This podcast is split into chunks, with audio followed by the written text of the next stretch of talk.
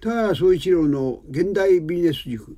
今回のゲストは宮城県の気仙沼ニッティングの社長三田井珠子さんです。三田井さんよろしくお願いします。どうぞよろしくお願いいたします。ところで三田井さんは気仙沼ニッティングを、はい、お作りになる前に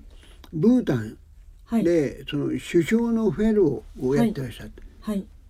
なんでブータンなんですか？まあ、あのたまたまなんですけれども、うん、マッキンゼーというマッキンゼーね、はい、はい、コンサルタント会社、はい、はい、で働いている時にブータン政府で産業育成の仕事を、はい、現場でリードしてくれる人を探しているというふうに言われて、うん、あのでは行きたいですと手を挙げていったんですけれど、うん、当時ブータンというのはその民主化したばかりでした。でその首相の下で産業育成をあのする人が必要だと。でブータンはあのインドと中国に挟まれているんですけれどもその中で人口70万人程度なので、うん、10億人超える大国2つの間で独立を保つのは非常に難しいことです。で財政的に当時インドにかなり依存していたんですけれどもやはり自分の足で立ないと。歳入の2割がインドからの、えー、助成金といいますか、まあ、寄付。はい、はい。だったんですねただそうするとやはりあの安全保障面で考えても、うん、自分たちの道を選べなくなるということで、うん、あのブータンは幸せの国を目指すという GNH という方針を持ってますけれど、うん、同時に経済的に自立をしようというその幸せ国民の幸せを一番に考えながら、うん、えー、経済的に自立をするために産業育成をしていこうというのを当時の首相があのマニフェストで掲げていて。それでただそうは言ってもブータンというのはあの役人と農家の人しかいない国でしたのでそこで現場で一緒にやってくれる人ということで言っていました。産業育成って、はい、どういう産業をどういうふうに作ろうとしたんですか？はい、えー、具体的にはですねブータンの主要な産業というのは大きく2つあって1つは一番メインは水力発電なんです。水力発電。はい、うん、でブータンの傾斜と雪解け水を利用して、うん、えー、ブータンの南部で、えー、水力発電をして、インドに売電をするというモデルです。ね、はい、でもこれは2つ課題があって、えー、1つは、えー、水力発電はダム建設までは雇用が創出されるんですけれどその後雇用が創出されない。ないね、はい、でもう一つが、えー、バイデン先が結局インドですので、うん、インドと関係が悪化してしまうと、うん、経済的に苦しくなるという、はい、のは一緒でした。はい。えー、なのでもう一つ、えー、柱にしようと育てようとしていた産業が観光産業で、観光。はい観光です。でなぜかというと、まあ、観光産業は雇用の裾野がが広いということと、うん、もう一つはその収入源が、うん、あのー、多様化できますので、うん、でさん、えー、観光産業を育成しようと。そういう仕事をしてました。それで、はい、ブータンでシオフェロをやっていて、はい、なんでまた日本に戻ってきたんですか？あの震災が起こったというのが直接的な、うん、東日本大震災。はいそうです、うん、で私はそのマッキンゼの1年目の時に東北で仕事をしていたのでたまたま東北で仕事された。はいどこですか？東北っていうのは。あの主に拠点は宮城県に置いていたんですけれど、うんあの知っている町が随分例えばしあの震災の映像を見てる時に知っている町がいっぱい出てきて、うん、あの非常に心が苦しくなったということが宮城で仕事をされていてそこはまさにこの地震と、はい、えー、それから津波でやられたわけですね。そうですね、うん、はい。でまたあのー、ブータンにいる時というのはやはり私は25歳で首相フェローというポジションになりましたので、うん、えーまあ、周りのブータンの人から見るとあいつなんぼのもんじゃと思われている状況ですので、その中でちゃんと人の信頼を得て仕事をしていくためには本当にこうブータンのためには何がいいかということだけに集中して考えるという姿勢がないと、うん、あのとても信頼もされなかったので、うん、そういうふうに考えてたんですね。うん、そうするとやはりピュアもうそのそこにギュッと集中してたから余計に今自分はそのブータンのために働く時期だろうかとあの日本人として日本のために働くべき時ではないかなということを、あのやはりアイデンティティとしてより考えさせられたというのもあると思います。それで、はい、そのまあ東北気仙気仙沼にいらしたのは、なんで気仙気仙沼になったんですか？あの単純に言うと気仙沼の人がすごく面白かったんですね。気仙沼って人口どのぐらいですか？人口7万人ぐらいです。うん、でどう面白いかっていうとそれまで私が典型的なんかいわゆるこう典型的日本人と思ってた像とことごとく逆をいくんですよ、気仙沼気仙沼って漁業の町ですよね。はい遠洋漁業です。遠洋漁業、ね、はい、なので文化が農耕社会と非常に違うということだと思うんですけど、遠洋漁業でこう船で、えー、例えばケープタウンを回ってスペイン沖に行くとか、そういう漁をしている人たちの町ですから、こう感覚が非常にグローバルであるとか。はい、外の人にオープンであるとか、またですねそのコツコツこう物事を改善していくっていうよりドンとこうリスク取ってでも大きい夢にチャレンジしたいですとか、あのそういう気質があるんですね。それであとなんていうか一番面白かったのが胆力があるんです。胆力。はい。肝が座ってて、相手の目を見て堂々話して、あなたはこう考えるんですね、僕はこう考えますっていうのをきちんとやり取りできますし、ね、はい、で例えばその死生観なども、あのきちんと自分たちで持っているですとか、うん、あのそうした肝の力が強くて、うん、でこんこのこんな面白い人たちがたくさんいる街があるんだなというのを非常に、あの思ってですね。でいざこう自分が何かをやろうと具体的にはその一時的な復興支援が引いた後も続くような産業を作るその種をまくような仕事をどこかでしようと思った時に具体的に気仙沼というのは声をかけてもらったというのもあるんですけれど。この街は楽しそうだと思ったのが一番大きい理由です、ね、なんで気仙沼でニットだったの、はい、ニットとの出会いは何ですか？あの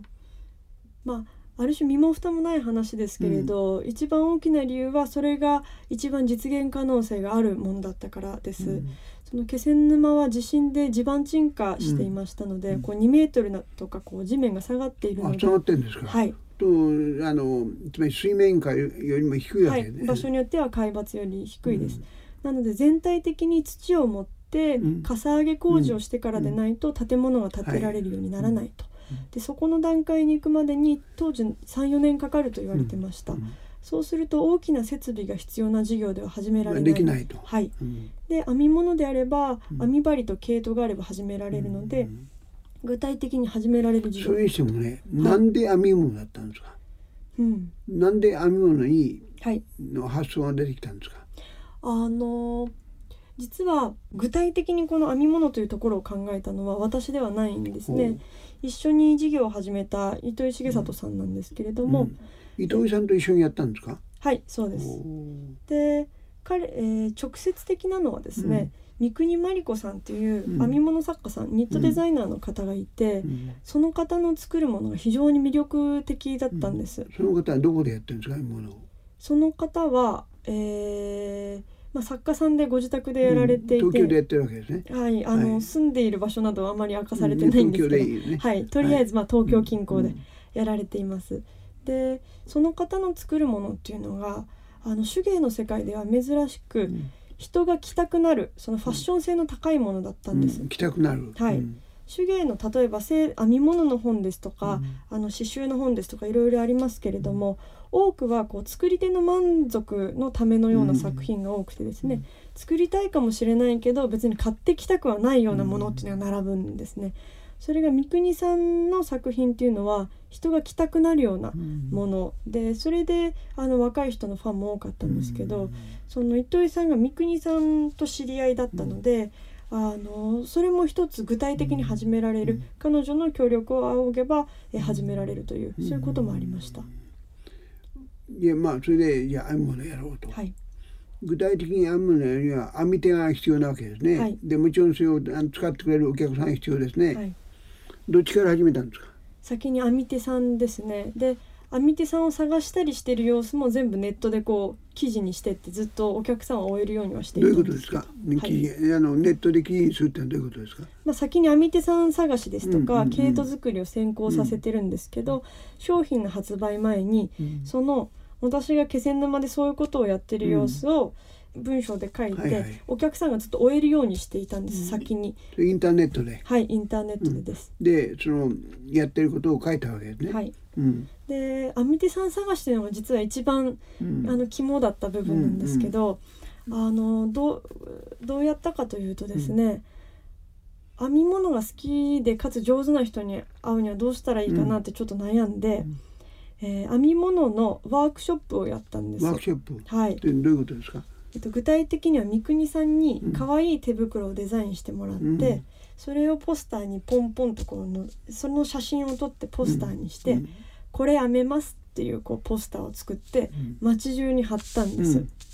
で三陸新報という地元紙にも掲載してもらって、編み物が好きな人がこう3 4 0人集まってみんなで2日間でその手袋を編むっていう会をやったんです。そういうイベントをやったわけね、はい、はい、でそうするとあの編み物好きな人もわーっとこう、何十人も集まってきますし、うん、やっぱりそれを見てあこれだけ編み物が好きな人がいるんだとかその熱気も感じられるっていうのもありますし、あの何より2日間かけてどのどの人が上手なのかが見れたんですね。で、えー、その中でお上手だった方2名に、うん、えー、お声かけして、はい、はい、40人集まって2名ですね。うん、でお声かけしに行って実はこういう会社をやろうと思ってるんですけど、ってお話しして、えー、編み手になっていただけませんかとお願いしに行ったと。ニットはどういうものを編もうとしたんですか、は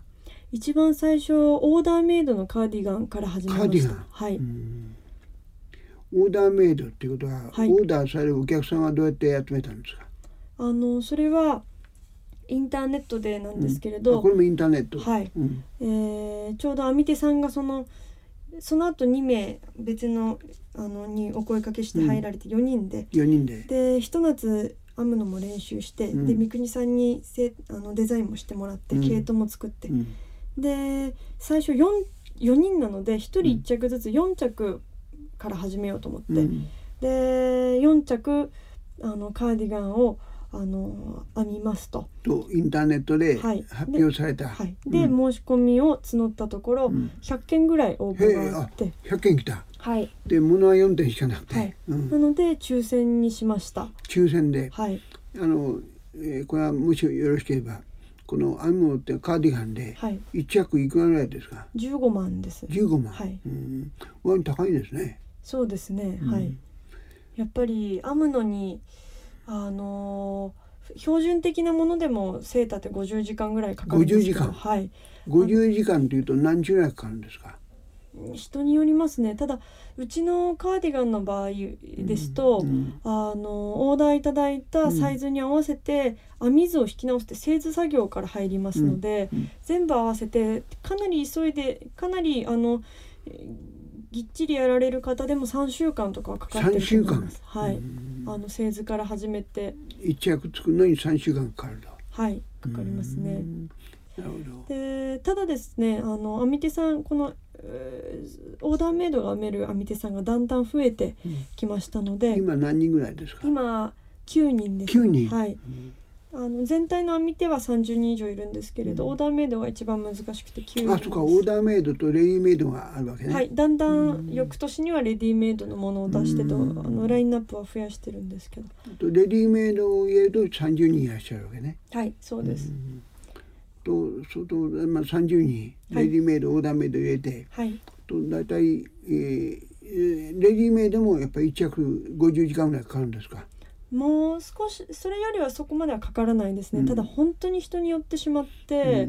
うん、あの特に編む日数でいうと、うん、この編み手の仕事を生活の中心に据えてる方もいらっしゃいますが、うちの編み手さんの多くはあの家事がある育児がある介護がある、もしくは旦那さんが会社をやってる実家が会社をやってるといった理由で外に働きに出れない方が多いんですね。はい、編むための工場があるわけじゃないわけね。はいご自宅でご自宅で編んでらっしゃるよね、はい、ご自宅で、はい、うん。とお店があるわけですね、はい、行ってみるとね、はい、工場はない、はい、とその、えー、大体こう編む人は、はい、一着いくらっていうことなんですね。そうです。つまり一ヶ月いくらではないわけですね。違います、うん、はいなのでたくさん編んで稼がれる方もいれば、うん、自分のペースでコツコツやられてお小遣いにされてる方もいると、平均でいうと大体1ヶ月どのぐらいなんですか？いや平均が難しいんですね。その編む人と編まないなんとかペースが10倍以上違うんです、はい、なので正直30何人っていう編み手の数にもあんまり意味はなくて。いや逆に一番稼ぐ人はどのぐらいになりますか、月？一番稼ぐ人ででも20えっ、とそれでも20はいってないと思いますね。え1日に編む時間が実はそんなに長くないんですね、うん、根詰めると疲れるということで、うん、例えば9時5時とか全然持たないとあ持たない、はい、そんなには。やってないです、なのでやっぱり1日に午前何時間午後何時間ぐらいの感じですね、うん、Third place 気仙沼ニッティングがうまくいっていると。これからの展望ですね、はい、どういうふうに考えてらっしゃるあの気仙沼ニッティングっていうのはずっと続いていく会社にしたいと思っています。あの特にですねうちの場合出資者などが外部にいるわけではないので、うん、その短期金融のような短期に利益を上げていかなくてはいけないようなこう、ステークホルダーがいないんですね、うんうん、そうすると私にとってのステークホルダーっていうのはピュアにお客さんと働いてる人なんです。でお客さんっていうのはうちの商品は高いのでほとんどの方が一生ものとして買われてます、でずっと大切に着たいですとかほつれたら見てくださいねっていう方々なんです。そういう方にとってはうちの会社が続いていて困った時にここほつれちゃったんですけどとか相談できるってことが大事。で働いてる人はですね私もびっくりしたんですけどあの雑誌の記者の方々とかがこういらっしゃってうちの網手さんに「会社に望むことは何ですか?」ってインタビューされてたんです。私も何て言うんだろう？と思ってこう耳だんぼにして聞いてたらみんな幾度に答えたのが、えーと「ずっとこの仕事を続けられるようにしてほしいです」って言われたんです。でそのためにはもっと難しい商品も編めるようになるしもっと上手に編めるように練習もするけど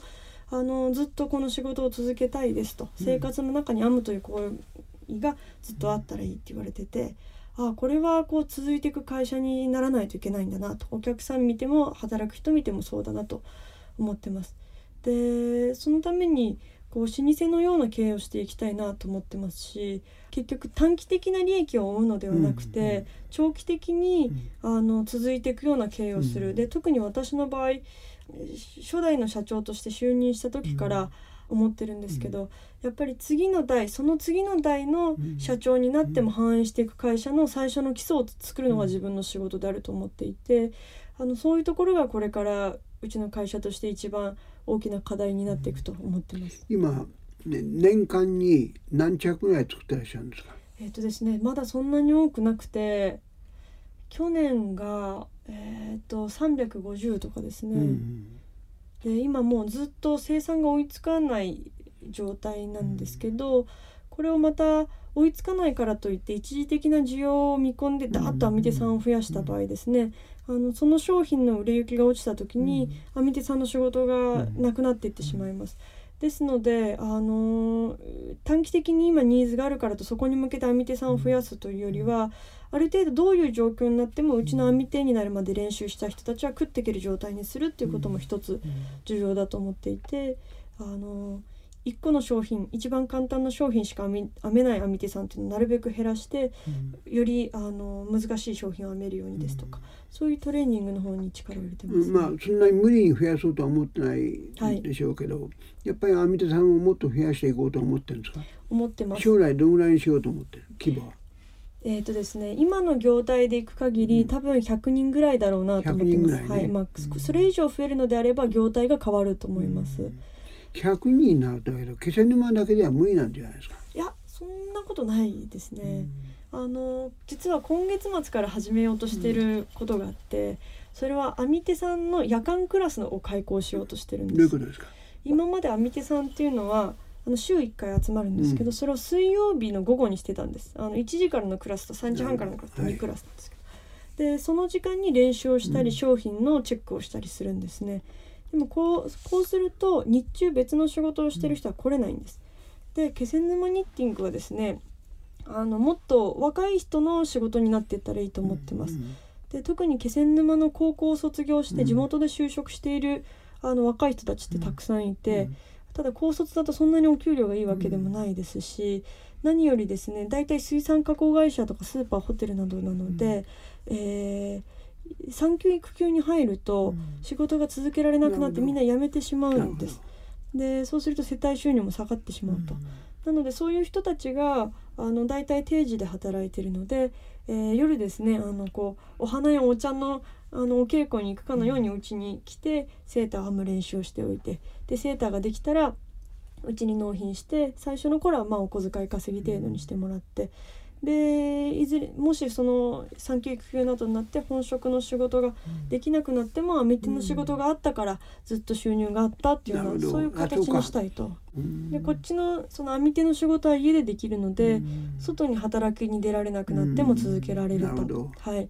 でそういうアミティさんを増やしたいなと思ったので。あの今のままだとどうしても来れる人が限られてしまうので、夜間の練習クラスを作ろうとしてます。はい、やっぱり将来もずっとニッティングで行くんですか？それともニッティングがある程度うまくいくようになったらその経営は誰かに任せて三田さんはもっと別のことをやろうとは思ってないんですか？えっとですね、うん、まずその気仙沼ニッティングの会社としては、うん、あの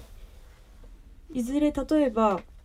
最初は編み物から始まったんだよねっていうふうに言われて、うん、あの商売買いしてってもいいと思ってます。ただそれはその時その時の時代もありますので、あのー、今